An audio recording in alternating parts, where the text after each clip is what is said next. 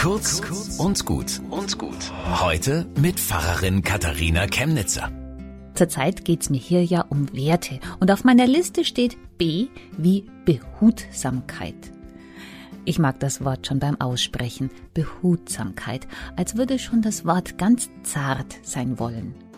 Behutsamkeit ist die Fähigkeit, mit Einfühlungsvermögen sensibel zu handeln, bedacht.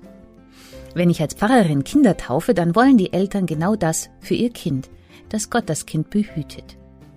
Dann reden wir und unterscheiden. Fürs irdische Leben, da muss dieses Behüten von Menschen kommen. Die müssen aufpassen aufs Kind, dass es niemand verletzt mit Worten oder mit Taten und dass es eine Zukunft hat, behütet.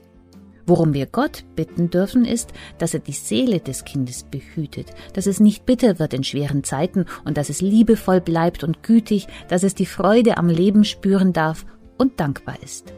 Wir glauben an einen Gott, der behütet. Und was wir dazu tun können, ist unsere Behutsamkeit. Bis zum nächsten Mal.